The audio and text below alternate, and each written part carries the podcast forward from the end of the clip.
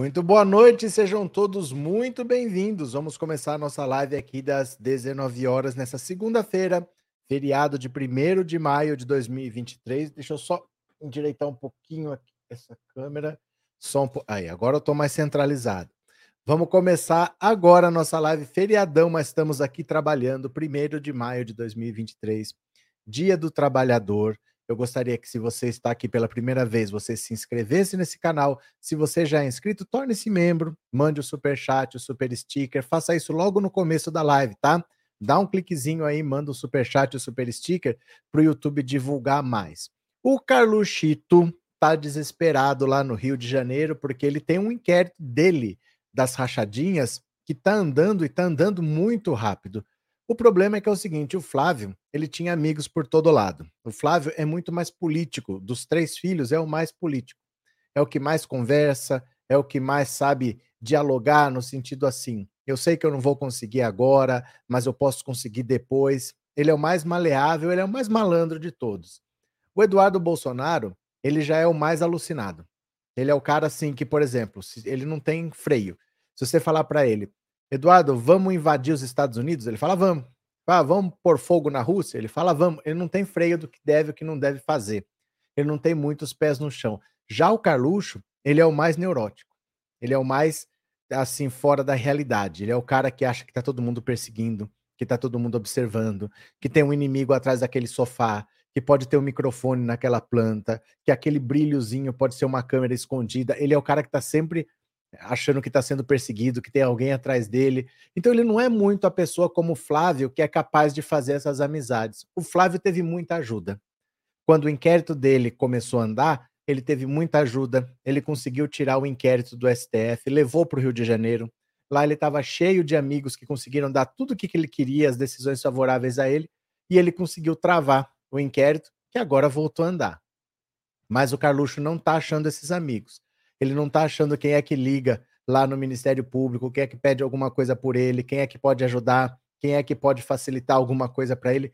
Ele não está achando. O inquérito está andando bastante rápido. Apareceu uma testemunha nova e o caso dele é mais ou menos igual ao do Flávio. Do Flávio tinha muita prova. Dificilmente alguém é condenado com tanta prova, tanta prova que tinha, raramente tem tanta prova. E no caso dele tinha, ele só não está preso porque o inquérito foi travado. Não é porque ele foi inocentado. O inquérito dele parou de correr, parou de tramitar, por isso que ele não está preso, porque prova tinha sobrando pelo por todo lado. O do Carlos também, porque o caso do Carlos você amarra muito com o caso do Flávio, porque eles faziam uma dança de cadeiras, né?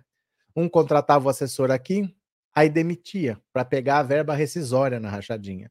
Só que aí o outro contratava, aí esse demitia e era o outro que contratava. Eles ficavam fazendo rodízio de assessor então, na quebra de sigilo do caso do Flávio, também apareceu o mesmo esquema, porque o mesmo assessor também era do Carlos e apareceu a rachadinha lá. E o Bolsonaro também, o Jair Bolsonaro, quando esse mesmo cara foi assessor do Jair Bolsonaro, também apareceu o mesmo padrão de recebe o pagamento num dia, no outro dia na boca do caixa, saca em dinheiro vivo 90% do salário. O padrão se repetia em todos os gabinetes. Então, se tinha muita prova contra o Flávio, também tem muita prova contra o Carlos, só que o Carlos está sem amigos, está por conta própria, sem imunidade parlamentar. Ele é um cara que pode ser preso rapidamente. No caso dele, ele tem menos proteções, tá? Deixa eu agradecer aqui, ó, a Lisete Nascimento. Obrigado pelo super sticker e obrigado por ser membro, viu? Vamos ler as notícias? Vamos lá? Não se esqueça aí de dar seu like, não se esqueça de se inscrever no canal e bora, vem aqui comigo. Olha, Carluxo está abandonado no Ministério Público do Rio de Janeiro. Olha aqui, ó. O vereador Carlos Bolsonaro está abandonado no Ministério Público do Rio de Janeiro. Carluxo não tem, ao contrário do irmão Flávio Bolsonaro, filas de pessoas telefonando para o Procurador-Geral de Justiça, Luciano Matos, pedindo um tratamento brando para o filho mais velho do ex-presidente Jair Bolsonaro. Se Flávio não foi poupado Carluxo deve ter ainda menos sorte. Carluxo é suspeito de ter comandado um esquema de peculato na Câmara do Rio de Janeiro por meio da prática conhecida como rachadinha. Flávio foi investigado pelo Ministério Público porque era deputado estadual quando supostamente comandou um esquema de rachadinha em seu gabinete na Assembleia Legislativa. Em fevereiro, o procurador Antônio José Campos Moreira pediu que o Tribunal de Justiça do Rio de Janeiro suspendesse a decisão do órgão especial, que em 16 de maio rejeitou a denúncia de rachadinha do Ministério Público contra Flávio. A investigação contra Carluxo está avançando no Ministério Público do Rio de Janeiro. A terceira promotoria de investigação penal da capital achou um caminho que pode confirmar que o vereador cometeu o crime de peculato devido ao surgimento de um novo personagem. Então, olha, o Carlos Bolsonaro ele sempre foi o elo mais fraco da família, porque ele é vereador. Então, um é deputado, tem imunidade parlamentar, o outro é senador, tem imunidade parlamentar, o outro era presidente da República, só o Augusto Aras denunciando, mas ele não, ele era um vereador. Ele nunca teve imunidade parlamentar, nunca teve foro privilegiado, e agora, ele sem ter essas proteções, ele também não tem amigos. Eles não têm aquele pessoal querendo ajudar, porque ele não acredita em ninguém. Ele não confia em ninguém. Então é difícil as pessoas falarem, não, deixa comigo que eu vou fazer. Ele não confia, ele não acredita nas pessoas. E agora ele está completamente sozinho. O caso dele está andando com provas robustas e ele pode ser denunciado a qualquer momento. Essa história já está rolando há alguns anos a investigação, está próxima do final. Ele vai ser denunciado logo, logo à justiça. A justiça deve acatar a denúncia dele e ele se torna réu por peculato, igual o Flávio Bolsonaro foi, né? Cadê quem mais está por aqui? Blá, blá, blá, blá, Deixa eu ver se eu não perdi ninguém. Ó, Carluxo é o bucha da família, disse o André. Cadê? É, José, estranho os filhos de Bolsonaro, quase tudo envolvido na política, no São Rico Trilionário. Já os filhos do Lula não são políticos e é, tu, é tudo rico. Quem que é rico? Conta para mim. Quem que é o filho do Lula é rico? Deixa eu só te dar um exemplo, tá? Eu só te dar um exemplo que é engraçado como as pessoas são idiotas. Assim, o irmão do Lula, que criou o Lula como pai, o Vavá, morreu enquanto Lula estava preso, morreu de câncer. Sabe onde ele se tratava? No SUS, meu amigo. Ele se tratava no SUS. Sabe o Queiroz, o cara que comandava a rachadinha do Bolsonaro, se tratou no Albert Einstein e pagou em dinheiro vivo. Que coisa, não? O Bolsonaro tão honesto e o ajudante dele com 10 BOs nas costas, com 10 homicídios nas costas, se tratou no Albert Einstein e pagou em dinheiro vivo, o hospital mais caro do Brasil. Você já foi a algum hospital particular, José Rubens? Você pagou com dinheiro vivo? Você levou no bolso 10 mil, 20 mil reais? Queiroz levou 70 mil reais e pagou em dinheiro vivo. A conta deu 180 mil, pelo menos 65 mil ele pagou em dinheiro vivo. Você já viu alguém fazer isso? Isso se chama honestidade na sua terra, né? Eu não queria saber onde você foi criado, viu, José Rubens? Mas tudo bem. O irmão do Lula morreu se tratando no SUS, viu, meu caro? Só para você saber, ele se tratava no SUS.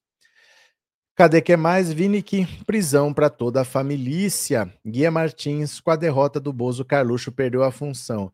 É, ele agora disse que se afastou das redes sociais. Ele, ele, é, ele é muito complicado ele é muito complicado. Psicologicamente, ele é uma pessoa muito complicada, né? Ele mais atrapalha do que ajuda. É que o Bolsonaro não se afasta dele.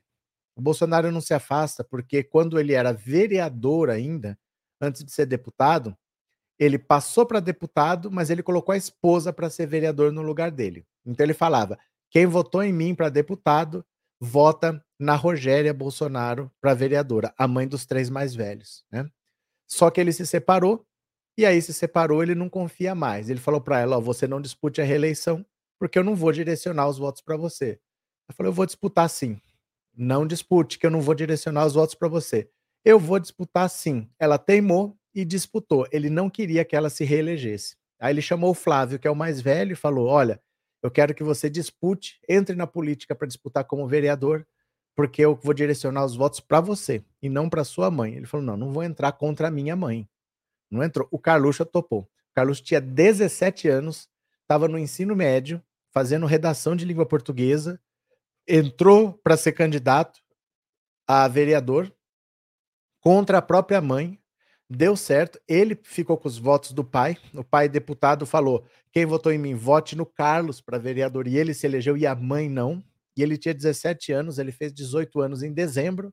Aí na posse ele já tinha 18 e desde então ele é vereador. Por isso que o Bolsonaro não larga dele, porque ele acha que ele fez uma coisa que nem os outros filhos toparam fazer, que é disputar uma eleição para derrotar a própria mãe. O Carluxo fez isso, né? Cadê quem mais? É, Renato, 10 mil a consulta e a cirurgia, mais de 100 mil. É, o Queiroz pagou em dinheiro vivo. Não é só o preço. Você pode até ter esse dinheiro, né, Renato? Mas eu duvido que você vá com dinheiro vivo. E o Queiroz foi. Inacreditável, né? O cara levou uma bolada dessa em dinheiro vivo para pagar. Levi, ele é bom ele preso, instável, vai entregar todo mundo. Ah, não dá nem para saber, viu? Não dá nem para prever o que o Carluxo vai fazer, porque nenhuma regra funciona com ele. Trindade, põe o Carluxo junto com o Anderson Torres na mesma cela, um dá apoio ao outro. Eu, eu não sei o que, que sairia dali. Heleno, boa noite. Uma pergunta. O Heleno nunca faz um comentário, ele sempre vem com uma pergunta. Por que essa demora para ser julgado esses caras? Você citou agora há pouco, faz tempo que não são, estão sendo processados. Heleno, eu acho que é assim. Eu juro que eu não entendo em que país vocês acham que vocês estão, que tudo está demorando. Por que essa demora? Parece que a gente está na Áustria, na Suíça, parece que já estamos na Bélgica, que tudo é rápido, tudo funciona e eu não entendo por que esse caso está demorando. Por quê? Gente, a justiça do Brasil é lenta. O sistema judiciário brasileiro é lento, as coisas levam anos. Vocês precisam é, regular as expectativas de vocês. Vocês ficam achando que todo mundo vai ser julgado amanhã. As, os processos levam anos, mais de 10 anos se bobear. Eu sempre gosto de mostrar esse caso aqui, ó. Ó, Ó, ó, quer ver? Dá uma olhada aqui, ó. Só para vocês começarem a balizar um pouco, ó. Nove anos depois, nutricionista que atropelou Vitor Gourmand será julgado. Gabriela Guerreiro Pereira matou jovem de 24 anos em 2011 na Vila Madalena. Ela responde em liberdade por homicídio culposo um homicídio, respondendo em liberdade. O caso foi a julgamento nove anos depois. Mas, gente, vocês não acostumam, não, que é assim a justiça brasileira? A justiça brasileira tem o seu tempo. As coisas levam anos para ser julgada. Ah, por que está demorando? Gente, a justiça brasileira é essa daí. É essa daí, não vai ser rápido assim. Ah, em três meses julgou, condenou. As coisas levam, às vezes, mais de década. O julgamento da Boate Kiss aconteceu 10 anos depois. E depois de, do julgamento, foram condenados, foi anulado o julgamento. O julgamento foi anulado depois de 10 anos. É assim mesmo, gente. Eu não sei de onde que vocês tiram essa. Ah, por que está sendo lento esse caso? A justiça brasileira é lenta sempre. Ela é assim. Ela é assim, viu? Ela é assim. É o padrão, é esse, né? Cadê? Leia, Bozo era presidente fez tudo para os processos não andarem. O, no caso do, do Flávio foi. Malafaia está gritando no Twitter por causa dos impostos que terá de pagar. Eu também gritaria se eu fosse isento e tivesse que pagar, né? Francisco, por que a justiça no Brasil não é tão confiável como em outros países? Você está afirmando ou está perguntando? Se você está afirmando porque a justiça no Brasil não é tão confiável como em outros países, depende do país. Né, depende do país. Agora, se você estiver perguntando, eu digo para você o seguinte: não é que a justiça não é confiável. É que, de novo, vocês ainda não entenderam para que foi criada a justiça no Brasil. A justiça no Brasil foi criada para fazer exatamente o que ela faz, para favorecer os ricos. O Brasil não tinha um Estado. Quando Portugal veio para cá, vieram pessoas para explorar, mas não veio o Estado português. Então o Estado português não veio para cá e falou: ó, vou construir uma universidade aqui, vou fazer um tribunal de justiça aqui, vou instalar prefeituras, governos provinciais. Não teve. Vinham pessoas explorar e mandavam o pau-brasil para Portugal e pronto, não tinha justiça. Quem fazia a justiça era quem tinha arma de fogo na mão. Então o, o dono da capitania, depois os donos das fazendas, assim, eles decidiam, torturavam, matavam, esquartejavam. O rico sempre fez a lei no Brasil. Quando, enfim, se criou uma justiça, essa justiça foi criada para manter a coisa como estavam. A polícia só foi criada para substituir o capitão do mato, e a justiça só foi criada para decidir exatamente o que os donos do poder já decidiam. Então a justiça é lenta, porque uma justiça lenta favorece o rico. Né? Se eu sou patrão, você é meu empregado eu tenho que te pagar 10 mil, eu não pago. Vai para a justiça. Poxa, se demora, se demorar, você precisa. Eu posso esperar. Por mim, não tem problema. Você vai querer fazer um acordo. Você, eu vou falar, você quer 1.500? Eu te dou, se você quiser, 1.500. Assina aqui que tá quitado. Te dou 1.500. Vale a pena para mim, porque eu jogo com o desespero do outro, né? Justiça lenta é a mesma coisa que injustiça. Então a justiça brasileira é lenta porque ela foi feita para favorecer os ricos. E por que, que ela só prende pobre? Porque ela foi feita para favorecer os ricos. Essa é a justiça que nós temos. Nunca se esqueçam disso. Não é que ela não funciona. Ela funciona exatamente para aquilo que ela foi criada, né? Antônio, julgamento do Lula foi ilegal. Tá respondido, Antônio. Vocês têm que parar de comparar o julgamento do Lula. O julgamento do Lula não foi um processo normal e todo mundo sabe, né? E outra, e outra, vocês comparam coisas diferentes. O julgamento foi num dia e em sete meses ele estava preso. Vocês estão comparando depois de julgado. E vocês estão comparando com casos desde que aconteceu. Olha como você está falando coisa diferente. Cadê o Antônio aqui, ó? Cadê o Antônio? Que eu cliquei aqui. Cadê? Cadê o Antônio? Que eu cliquei agora aqui. Perdi. Mas quando eu mostrei isso aqui, ó. Nove anos depois, nutricionista que atropelou. É nove anos depois do fato, não é depois do julgamento. Isso aqui é o tempo do julgamento, do fato até o julgamento. Você está comparando com o tempo do julgamento até a prisão. São coisas diferentes. Você percebe isso? Você está comparando. Eu falei do fato até o julgamento e você está comparando com do julgamento até a prisão. São coisas diferentes. Depois que você foi julgado e condenado, no tempo do Lula se prendia depois da segunda instância. Então, alguns meses depois, você julgava de novo, confirmava e prendia. Então, são coisas diferentes. Estou falando desde o fato. A reforma do triplex foi em 2014. O PowerPoint foi em 2016. A prisão foi em 2018, quatro anos. Que o Lula saiu da presidência em 2010. De 2010 até a prisão, oito anos. Aí vocês querem que o Bolsonaro saiu há quatro meses da prisão e por que, ele ainda não está preso? O Lula, desde que ele saiu da presidência até ser preso, foram oito anos. Então não é, não é assim, viu? É, trader de esquerda, obrigado pelo super sticker, valeu? Muito obrigado. Cadê? É, Judite, é a ansiedade que deixa nós querendo tudo para ontem. Só que sabe o que acontece? É que vocês se frustram. Se eu quiser o impossível, eu vou me frustrar.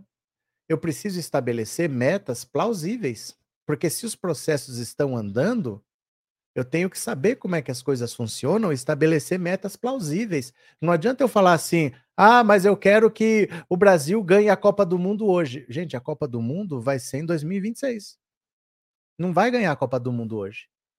Vai ter que escolher um treinador, esse treinador vai ter que montar um grupo, vai ter que disputar uma Copa América aí, vai ter que disputar eliminatórias. É assim. Se eu começar a treinar judô hoje, eu não vou ganhar medalha olímpica o ano que vem. Ano que vem tem Olimpíada, mas eu não vou estar tá lá. Eu vou ter que treinar, faixa branca, vou, vou subindo, tal, vou começando a disputar campeonato paulista, campeonato brasileiro, tal. Talvez eu chegue ao nível. Mas não adianta falar, não, mas eu comecei a treinar, por que, que eu ainda não ganhei uma medalha olímpica? Vocês estão nesse pique assim. Comecei a treinar judô, por que, que eu ainda não ganhei uma medalha olímpica? As coisas levam o seu tempo. Não adianta a gente estabelecer metas irreais, porque aí eu só me frustro, entendeu? Você precisa saber estabelecer metas plausíveis. Continuemos, continuemos. Uh, é, se a família ficar inelegível, já está bom diante do que estamos vendo. Não, eles vão para cadeia mas não amanhã. Mas não amanhã, entendeu? O Bolsonaro está com os processos acelerados lá no Tribunal Penal Internacional, que vai botar pressão aqui dentro também. Mas não é para amanhã. Essa é que é a questão. Por isso que eu falava para vocês, ah, e o Bolsonaro vai fugir do país porque ele sabe que se ele pisar aqui no Brasil, no dia seguinte ele está preso. Eu não sei de onde que tiraram esse raciocínio. Eu sempre falei, gente, o Bolsonaro vai voltar, ele não vai voltar para o Brasil e ser preso. De onde que as pessoas tiram isso? Quantos, quantos canais falaram para você o Bolsonaro sabe que se ele pisar no Brasil no dia seguinte ele está preso? E eu falava para vocês que não, não é assim que funciona. Ele pode vir aqui, ele não vai ser preso imediatamente. Vai ter que acontecer um processo que é longo, que leva anos. Não tem uma prisão no curto prazo assim. Não é assim que funciona. A gente precisa é, olhar para o futuro com os pés no chão. Não é aceitar que as coisas não acontecem mas estabelecer metas plausíveis, né? Continuemos, viu? Continuemos. Bora, vamos ler mais uma aqui. Lula manda Alckmin viajar. Olha só. O presidente Lula sugeriu ao vice Geraldo Alckmin que também faça viagens internacionais. O primeiro destino indicado pelo petista foi Abu Dhabi, nos Emirados Árabes. A sugestão foi feita por Lula a Alckmin no dia em que o presidente da República embarcou para sua primeira viagem à Europa, no dia 20 de abril. Segundo relatos, Lula ressaltou que a visita a Abu Dhabi seria importante para Alckmin atrair para o Brasil investimentos do país árabe, que tem um fundo soberano de 1,3 trilhão de dólares. Alckmin, vale lembrar, acumula a vice-presidência com o cargo de ministro do Desenvolvimento, Indústria, Comércio e Serviços. O vice, porém, não fez nenhuma viagem internacional até agora. O próprio Lula esteve em Abu Dhabi na última semana. O presidente da República visitou o país quando retornava da viagem oficial à China. Então, olha, o Lula tem parceiros muito fortes. Num primeiro momento, ele precisava viajar o mundo porque a figura dele é muito forte e muito representativa no exterior. Mas ele não precisa sair toda vez que ele quiser trazer investimentos ao Brasil. Ele pode mandar o Alckmin. O Alckmin é muito hábil, muito vivido, muito experiente, é um parceiro muito preparado para esse tipo de missão, vai cumprir numa boa. O Lula já foi para Abu Dhabi, ele não precisa voltar. Ele manda o Alckmin agora. É bom para o Alckmin e é bom para ele que foca nas coisas que tem que fazer aqui no Brasil. É uma parceria muito forte. O Lula escolheu muito bem os ministros dele, o Silvio de Almeida, o Flávio Dino, o Haddad, a Simone Tebet, a Aniele Franco, a Sônia Guajajara, a Marina Silva. Ele escolheu muito bem o ministério dele, é muita gente capacitada e ele vai começar a mandar pessoas aqui e ali enquanto ele trabalha no dia a dia, porque precisa da presença dele aqui também. Então o Lula está sabendo administrar muito bem. Eu fico muito satisfeito com o ministério que o Lula conseguiu formar, com uma equipe de trabalho tão forte, tão qualificada. Os bolsonaristas vão parar de chamar ministro do Lula para dar esclarecimentos lá na Câmara e no Senado, porque está sendo um fiasco que eles estão fazendo. É gente muito preparada, querendo conversar com um bando de alucinado, né? Cadê? É, Gabson, a justiça do Brasil foi feita para pobre, para prender pobre, né? Não vai acontecer nada com Bolsonaro e sua família. Ah, então, é, esses raciocínios são muito simplistas. Esses raciocínios são muito simplistas, porque não é assim. Não é porque ela foi feita para proteger rico que ela vai proteger Bolsonaro. Bolsonaro nem rico é. Bolsonaro nem rico é. O Bolsonaro é um cara que tem uma vida de luxo às custas do Estado brasileiro. Deixa eu explicar uma coisa para você, Gabson. É, o importante que você tem que entender é o seguinte: se você é útil, enquanto você está cumprindo a sua função, você vai ter tudo o que você precisar. Mas a hora que acaba a sua utilidade, você é descartado. O Sérgio Moro é um que teve a sua utilidade.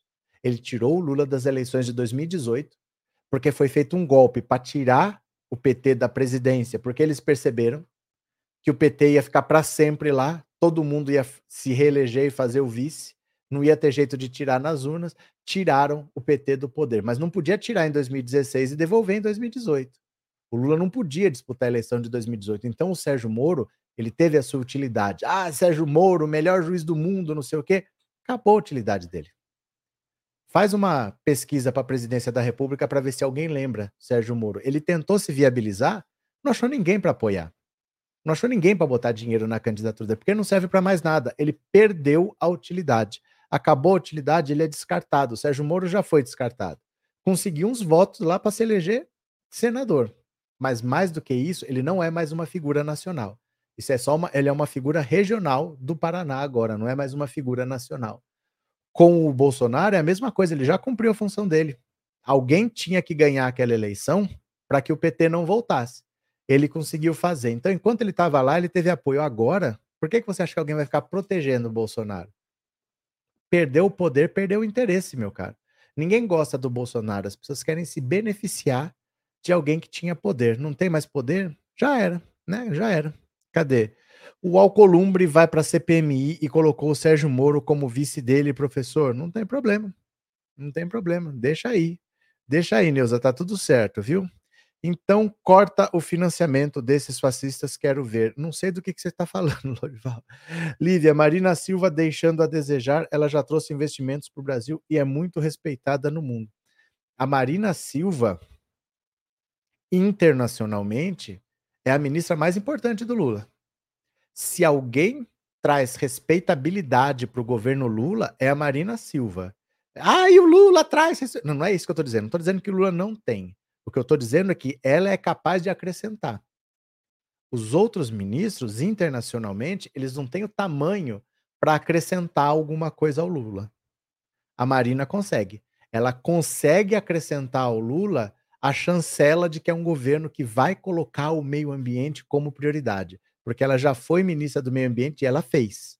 Ela reduziu assustadoramente o desmatamento da Amazônia. Então, ela está lá de novo é um olhar diferente. Se fosse qualquer outro, por mais competente que fosse, vamos ver o que ele vai fazer. A partir do momento em que ele fez, nesse nós confiamos. A Marina já fez. Ela já tem essa confiança. Ela consegue acrescentar essa credibilidade ao governo Lula que outro teria que conquistar. Ela é importantíssima no governo Lula, viu? Cadê quem mais? É, o senhor tem medo da. Eu não, eu não tenho medo de nada. O que, que eu tenho medo? O que, é ter medo? Eu não tenho medo. Por que, que eu tenho medo? Não tenho medo.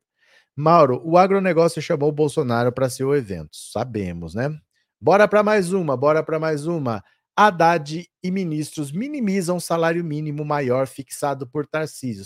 Gente, ai, cada coisa que vira notícia eu não sei por quê. Olha só. O ministro da Fazenda, Fernando Haddad, e alguns de seus colegas no governo Lula minimizaram nos bastidores a decisão do governo de São Paulo de propor no estado um salário mínimo com valor superior ao piso nacional. Gente, sempre foi assim. Eu já explico. No domingo, dia 30, Lula anunciou em cadeia de rádio e TV que o salário mínimo será de 1.320. Enquanto isso, Tarcísio prometeu levar uma proposta à Assembleia com valor de 1.550 para o mínimo no Estado, Após o anúncio de Tarcísio, Haddad fez questão de lembrar a interlocutores que o aumento do salário mínimo em São Paulo acima do piso nacional também foi uma de suas promessas de campanha quando disputou o governo paulista. Outros ministros do governo Lula também foram na mesma linha de Haddad, ao serem questionados pela coluna sobre a. Não sei o que, que essa coluna está preocupada com isso. Sempre foi assim. O mínimo paulista maior que o nacional. Gente, sempre há bastante tempo, desde 2007. Aliados de Tarcísio, por sua vez, ressaltam que o aumento do salário mínimo em São Paulo proposto pelo governador será de 20,7, mais que o dobro de 8,9 do reajuste do piso nacional e 10,3 concedido em 2022 para o piso para o mínimo estadual. Olha, essa notícia não tem nada a ver com nada. Não sei o que, que eles estão tão preocupados que o salário mínimo em São Paulo foi aumentado para 1.550, porque desde 2007 segundo o governo Lula, desde 2007, foi aberta a possibilidade de que, se o Estado quiser, ele pode fixar um mínimo estadual acima do mínimo nacional. Então, existe um mínimo nacional fixado pelo governo federal e abaixo ninguém pode pagar. Ninguém pode pagar abaixo do mínimo federal. Mas se um estado qualquer quiser determinar um piso acima desse piso nacional, ele pode decretar um piso estadual acima disso. E desde 2007, o estado de São Paulo tem um salário mínimo maior do que o salário mínimo nacional. Desde 2007. Isso não é uma coisa que o Tarcísio fez. Sempre foi assim. Desde que existiu essa possibilidade, sempre foi 100, 200 reais acima. Por que, que existe um piso nacional inferior? Porque não é todo estado que tem condição de pagar mais. Se tivesse, você aumentaria no geral. Só que alguns estados, se você passar de 1.300 para 1.500, eles não têm condição de pagar. Então, se você tem um mínimo que você garante, ó, abaixo disso ninguém recebe. Mas beleza, se o seu estado tiver dinheiro e quiser pagar mais, não vai quebrar a sua previdência estadual, não vai prejudicar a sua folha estadual, você pode aumentar acima. E São Paulo sempre teve um piso estadual maior. Isso não é coisa do Tarcísio. O Tarcísio não foi lá e aumentou para dar um aumento maior do que o do Lula, porque já era maior. O salário mínimo no estado de São Paulo já era maior do que 1.320 antes. Já era. Ele já era maior. E sempre foi maior desde que foi permitido, desde é, 2007. Então não aconteceu rigorosamente nada. Não aconteceu Rigorosamente nada. O piso de São Paulo sempre esteve acima, aumentou um pouco porque sempre aumenta, mas não é novidade que esteja acima, porque essa possibilidade foi criada no governo Lula em 2007 de que quem quiser ter um piso acima do piso nacional pode ter. Eu não sei por que isso, viu? Cadê? Boa noite, Mônica, viajando e aproveitando o tempo assistindo a live. Boa viagem. Cadê?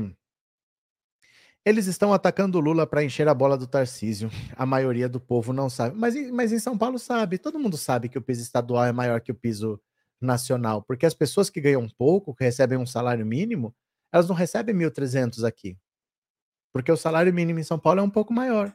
Mas sempre foi, desde 2007. Isso não é de agora, não, né? Cadê? É, Tarcísio só fez é criticar o Lula. É, não está fazendo nada demais mesmo que ele não reajustasse, mesmo que ele não reajustasse, já estaria acima desse 1.320, porque já era. Sempre foi o piso de São Paulo, sempre foi maior que o piso nacional desde 2007. Isso não é novidade, viu? Isso não é novidade. É, Joseildo, além do golpe, o Bolsonaro fez o impossível para se reeleger, tentando impedir a volta do PT. Cadê? Tarcísio é oportunista, sempre foi assim, Rosimer. É, eu não sei por que, que os jornalistas estão indo atrás disso. Porque assim, não é o Tarcísio que está sendo oportunista. A imprensa que eu acho que não sabe qual é o trabalho dela, porque assim, ele só fez a, o óbvio. De novo, não é que o Tarcísio criou um salário mínimo maior. Já era, gente.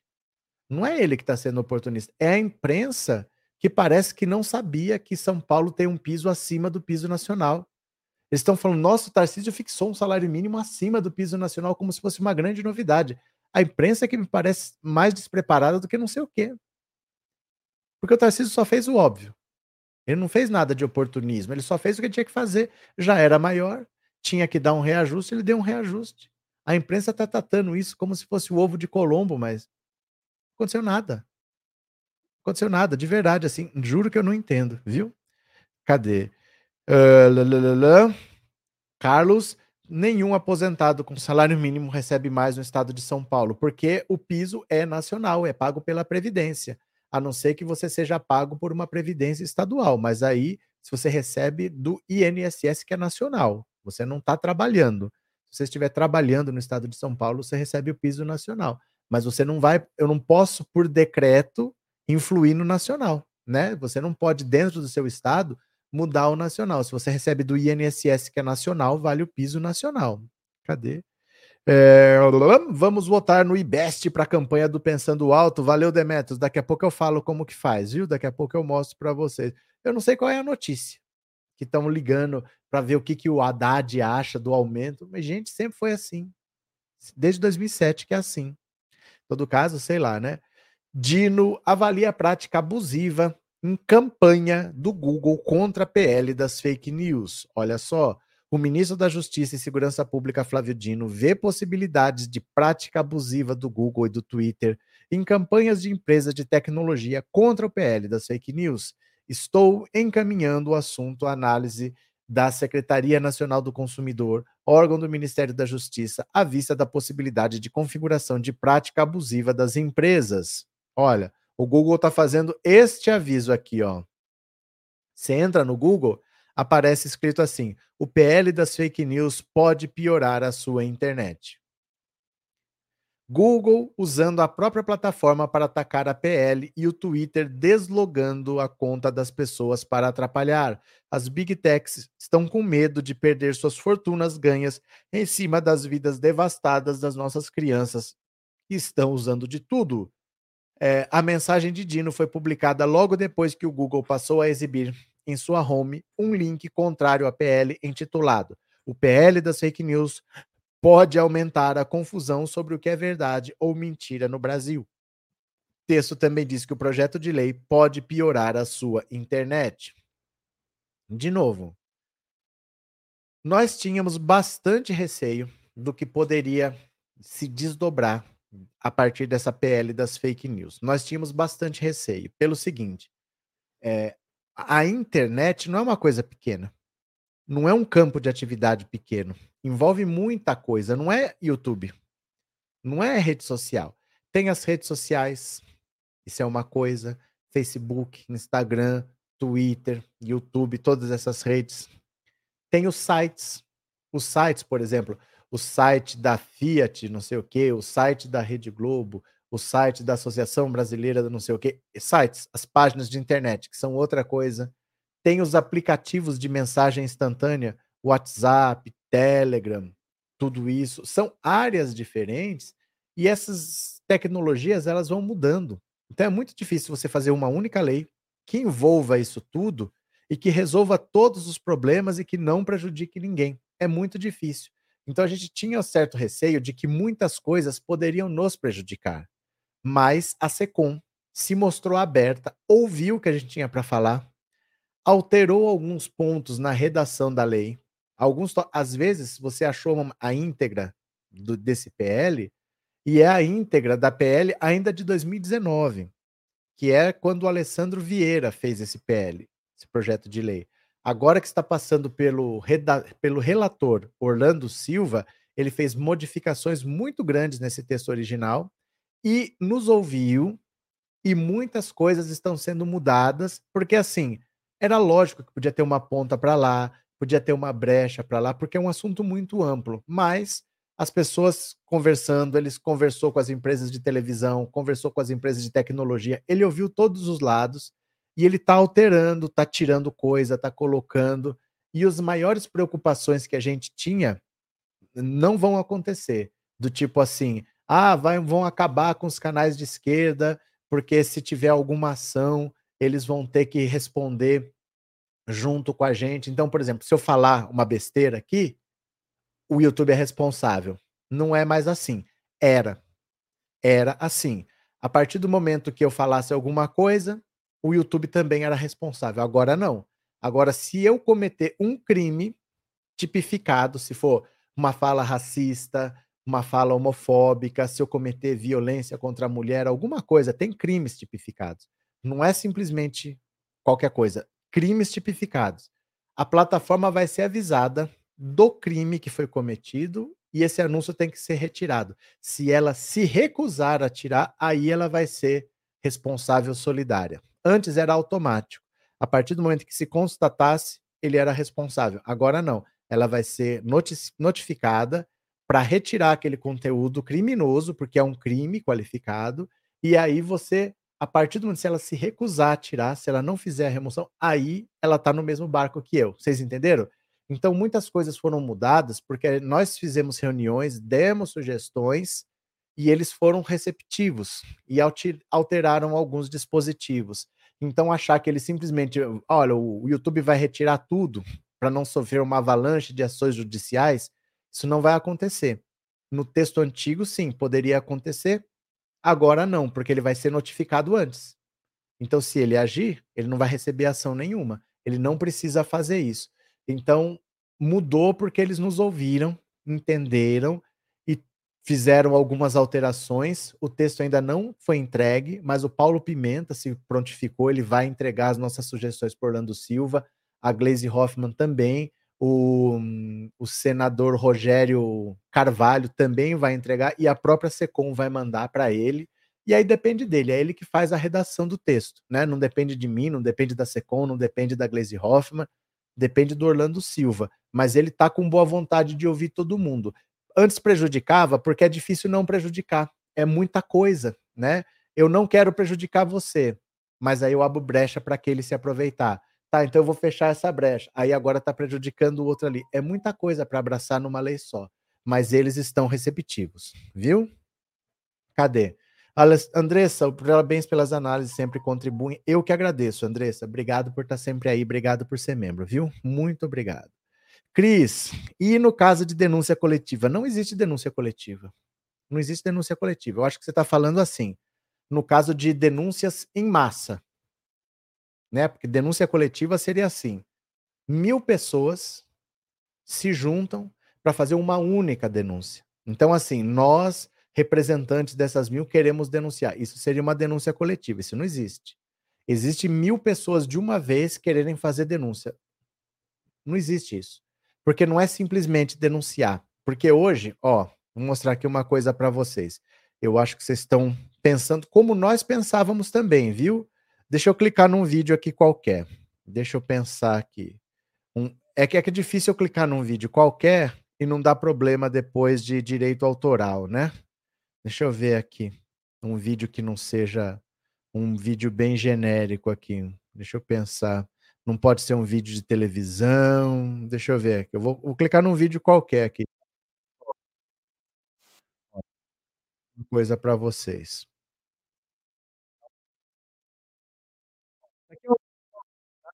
Olha, sempre tem esse botão aqui.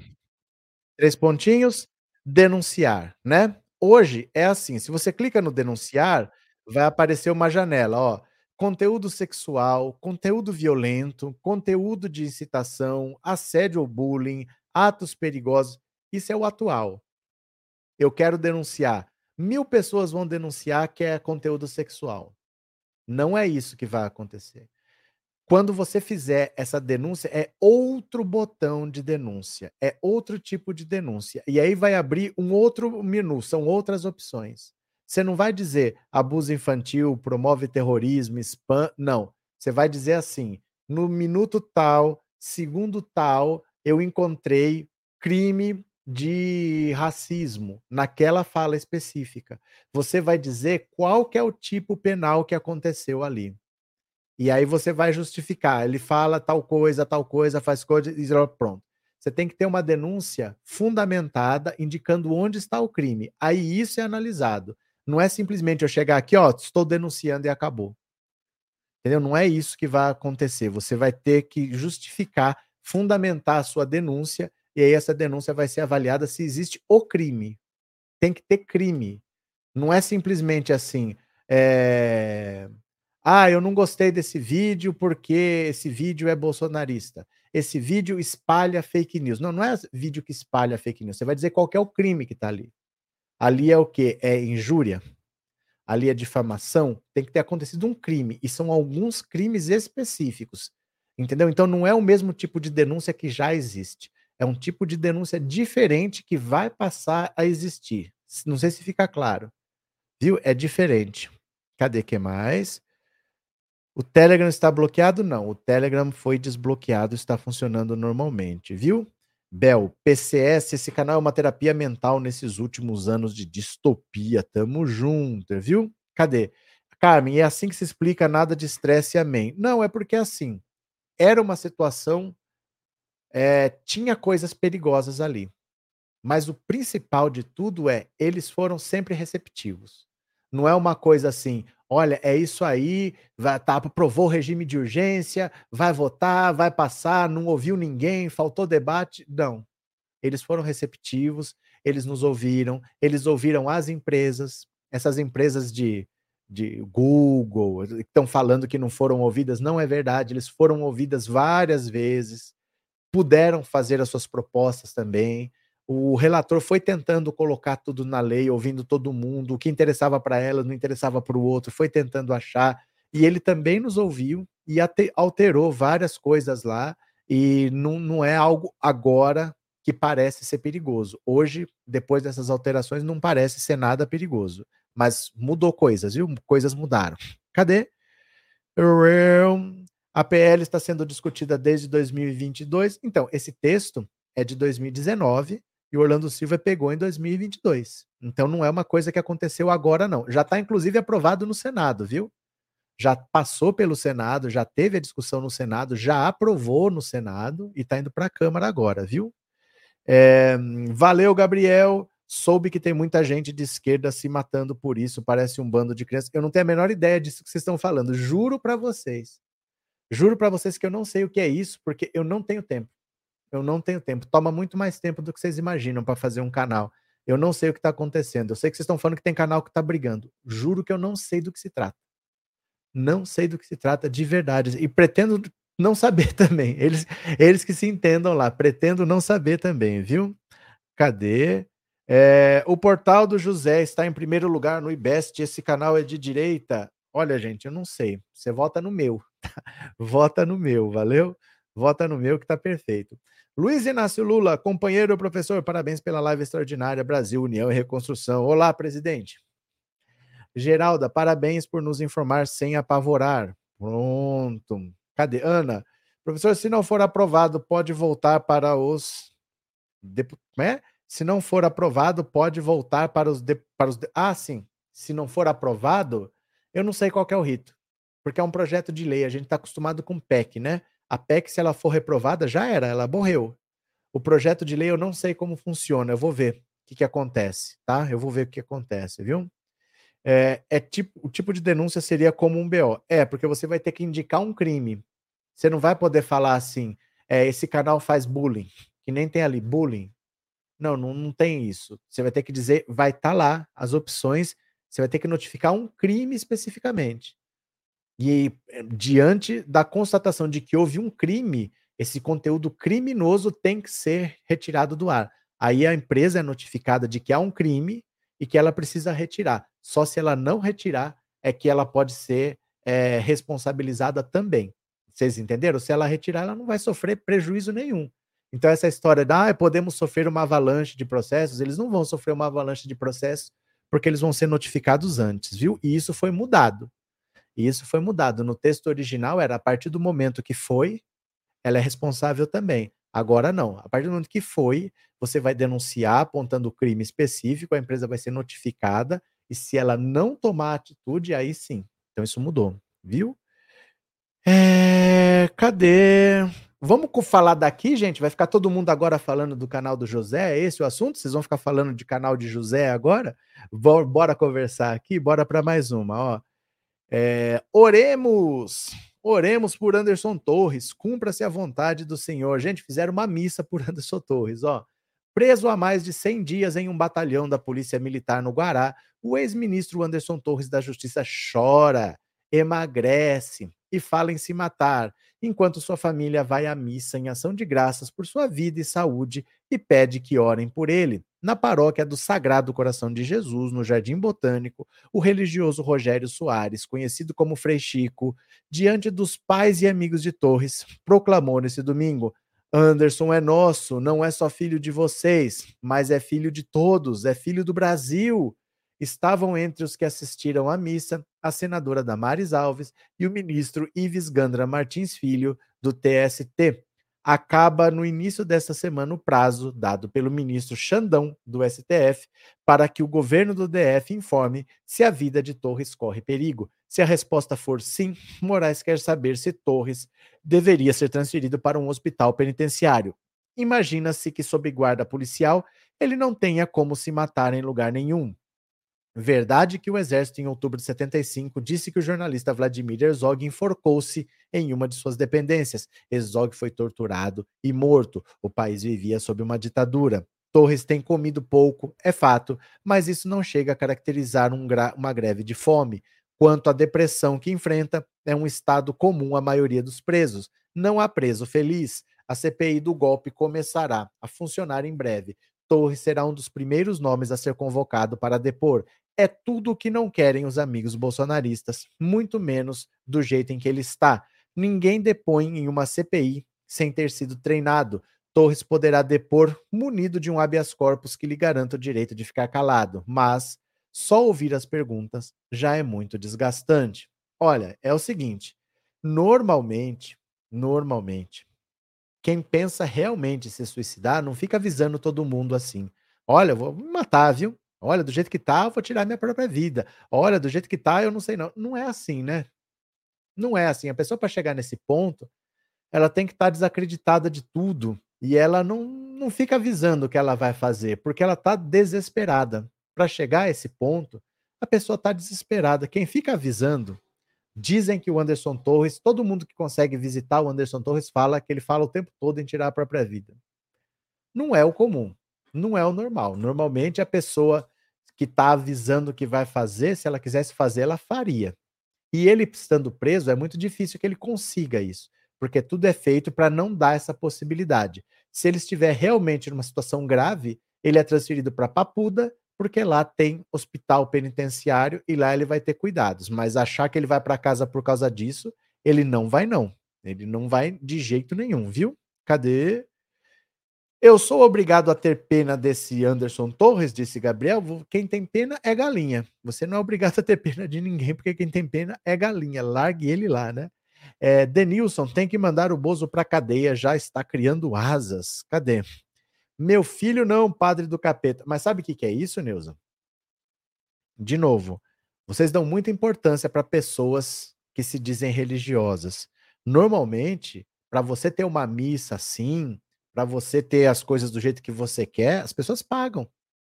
As pessoas pagam.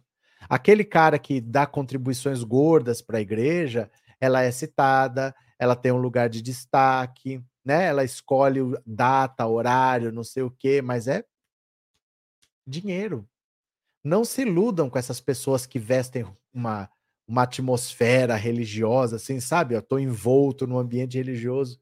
É dinheiro, gente. As pessoas pagam para isso. Se o cara falou isso na missa, pode ter certeza. Se você quiser mandar rezar uma missa, você vai ter que fazer uma contribuição. Todo mundo faz uma contribuição daquilo que pode dar, mas as pessoas que querem realmente alguma coisa a mais, elas botam dinheiro. É assim que funciona. Não se iludam, não, viu? Cadê? É, Cris, já percebeu que ele não elogia o governo Lula? Quem? Quem que não elogia? É, Vilma, é porque ele nunca fez, já está esperando que Jesus me perdoe, não sei. Grécio, que tem dó é instrumento musical? Também. Cadê? É, Sandra, imagina se o Torres estivesse na cadeia de verdade como os patriotários. Então, tudo isso, né? O Lula ficou 580 dias preso, viu uma eleição passar e ele não poder participar. Presidente da República, né? Ele é mais forte do que nós. Agora o Anderson Torres está chorando. O que, que eu posso fazer? Michele, pode votar uma vez por dia. Deixa eu explicar então para vocês aqui. Eu estou votando no professor todo dia. Valeu, Nadir. Eu vou explicar de novo para quem não sabe. Eu não sabia que eu estava concorrendo no Prêmio Best. Eu fiquei sabendo só há dois dias. Nesses últimos dois dias eu estou pedindo para vocês votarem em mim porque eu não sabia que eu estava disputando e é uma coisa legal, né?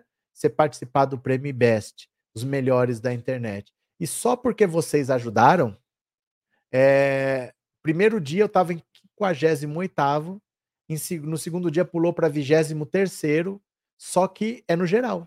Então você imagina, se no geral vocês colocaram o canal em 23 em dois dias, gente, é a internet toda está em 20 com dois dias.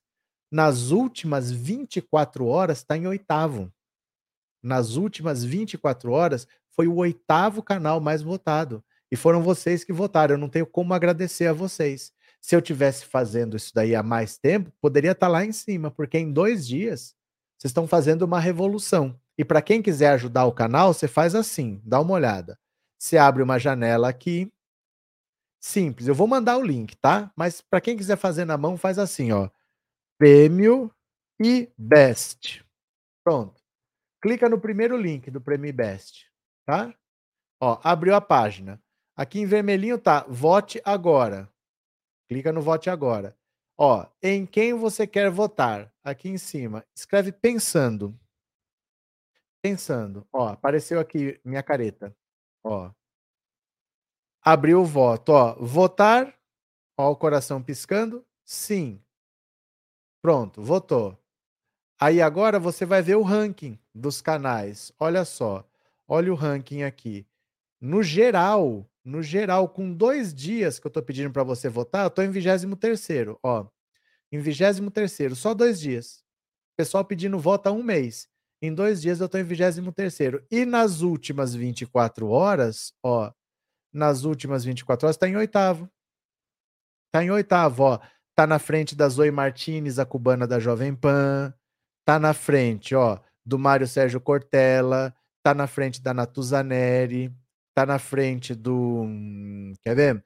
Do Reinaldo Azevedo, tá na frente do Nando Moura, ó, tá na frente da Ana Paula Henkel, tá na frente do Jamil Chad, ó, ó, tá na frente do Leandro Carnal, vai vendo, ó, Guga Noblar, estamos em oitavo nas últimas 24 horas porque vocês votaram pra caramba, ó, em oitavo. Então, se você quiser fazer esse caminho que eu fiz, ótimo. Se você quiser ir direto para lá, você vai clicar nesse link aqui. clica nesse link aqui que eu tô mandando, ó. Aqui na tela, ó, tá aí nos comentários, ó. Clica nesse link que você cai direto lá e é só clicar no coraçãozinho que já foi. Façam isso porque é um mês que eu podia estar tá pedindo voto e eu tô pedindo há dois dias. Eu não sabia, eu não fui avisado, não recebi e-mail, não recebi nada. Tava lá o nome, tinha gente até votando, falou, ó, eu já tinha votado, mas você não pediu voto, eu não sabia que você não estava sabendo, não me avisaram. Mas façam isso, você pode votar todo dia. Todo dia você pode votar. Então, se vocês puderem me ajudar, porque foram só dois dias. Tá todo mundo pedindo voto há um mês, eu estou pedindo voto há dois dias. Então, eu não sei até quando vai, mas você pode votar hoje, pode votar amanhã, pode votar depois de amanhã, vocês me ajudem, viu? Faz favor, se vocês puderem, dá uma força lá. Cadê? Sandra, até o casqueiroso Augusto Nunes está concorrendo. Ah, mas ele tem, um, ele tem uma presença na internet, a gente gostando ou não, né? Essas pessoas estão, por exemplo, Rodrigo Constantino. Não interessa se você gosta dele ou não, mas ele tem uma galera que segue, né? Então, inevitável, né? Cadê? Torres está levando uma vida boa. Ó, se você for pensar num preso, ele tá num, não está numa cela, ele está numa sala de um batalhão da Polícia Militar ele tem frigobar, ele tem ar-condicionado, ele tem televisão. Ele só está privado da liberdade. Mas até aí, nós também não estamos vendo o dia a dia. A gente não sabe se, ó, dá uma volta, se você quiser ir lá, vem aqui. Nós não estamos vendo o que está acontecendo no dia a dia. Ele pode, às vezes, nem ficar nessa cela. Mas ele tem uma caminha só para ele, ele tem as coisas dele lá.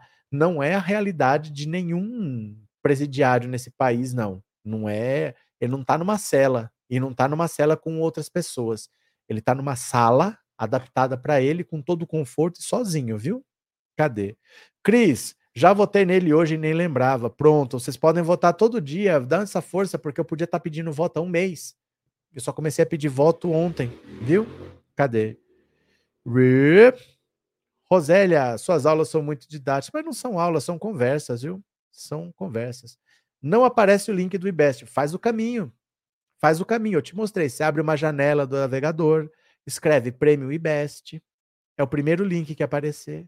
Vai aparecer votar em quem? Você coloca lá pensando e vota. Eu ensinei o caminho. Mas, se ainda assim você não conseguir, manda uma mensagem pro 14997790615. Manda uma mensagem para cá que eu mando o link para você de volta. Tá? Se alguém não conseguir, nem pelo link que eu mandei, nem pelo caminho que eu ensinei, manda uma mensagem para esse WhatsApp e fala assim: me manda o link. Que aí eu vou mandar o link para você. Aí você clica e cai direto lá. Dá, dá uma mensagem aí, tá? No 14997790615 fica passando aqui embaixo da tela, tá bom? Cadê? É, Mônica, boa noite, Niterói. Vou voltar já. Obrigado, Mônica. Valeu. Adair, já votei. Vamos recuperar a diferença. É, tem bastante coisa. Dá para fazer ainda, pelo menos chegar numa posição razoável, né? José Reginaldo, eu sou fã do Lula há muitos anos, mas depois dessa prisão política do Lula, eu fiquei mil vezes mais fã, o homem mais forte que eu conheço. José, eu acho inacreditável. Eu acho inacreditável. Eu digo para você o seguinte: se não fosse vida real, se fosse um filme, José Reginaldo, quer assistir um filme comigo? É a história de um cara que é pernambucano, é obrigado a sair do, da terra dele, vai para um outro estado, vira torneiro mecânico, perde um dedo no acidente de trabalho, funda um sindicato, funda um partido, vira presidente da República, o melhor presidente da, da República da história do país, 87% de aprovação sem estudo, depois vai preso e volta a ser presidente da República, derrota um adversário que queria botar o Brasil numa ditadura militar, prova na justiça que o juiz que botou ele na cadeia foi parcial, condena o juiz dele. Sabe o que, você ia falar para mim? Que viagem, que história louca, isso é muito forçado. Nunca que isso acontece. Uma coisa ou outra pode acontecer, mas tudo isso nunca que isso acontece. Se fosse ficção, você ia achar forçado. A vida real é muito mais surpreendente do que qualquer ficção. Porque se eu invento, entre aspas, uma história dessa de ficção, você não ia nem acreditar. Você ia falar que história maluca. Isso acontece. Como é que o cara vai preso e volta e prova a inocência dizendo que o juiz foi suspeito e vira presidente da República de novo? Você não ia acreditar. É ou não é verdade? A vida é muito mais surpreendente que a ficção. A história do Lula não tem nem cabimento. Você pensar que é um, um rapaz saiu lá do sertão do, do interiorzão de Pernambuco, veio tentar a sorte, o cara vira presidente da República. Aí vai preso, vira presidente da República de novo. É, é inacreditável, viu? Lucas, obrigado, Ataíde. Lucas Ataíde, obrigado pelo superchat, viu? Cadê? É, o trabalho que o professor realiza é uma dádiva. Aprenda a valorizá-lo, tira a hora do seu precioso tempo para fazer o melhor. Valeu, Hélio. Um abraço. Obrigado, viu, Hélio? De coração.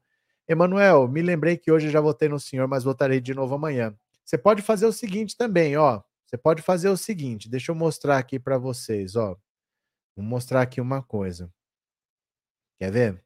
Vou mostrar aqui uma coisa. Rapidinho, quer ver? É porque eu já fiz. Eu já fiz. Mas leia aqui comigo, você pode fazer. Está vendo aqui quando você vota aparece isso aqui, não é? Olha. Ó, compartilhe agora. Quando você compartilhar, o seu voto vale em dobro.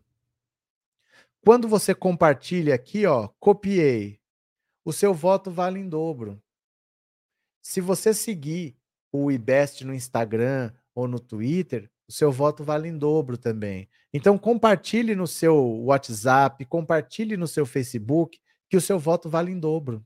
Todo dia você pode fazer isso. Você pode votar e pode compartilhar. Se você quiser, compartilha no WhatsApp do canal, se você não tiver para onde mandar, manda no WhatsApp do canal só para você compartilhar.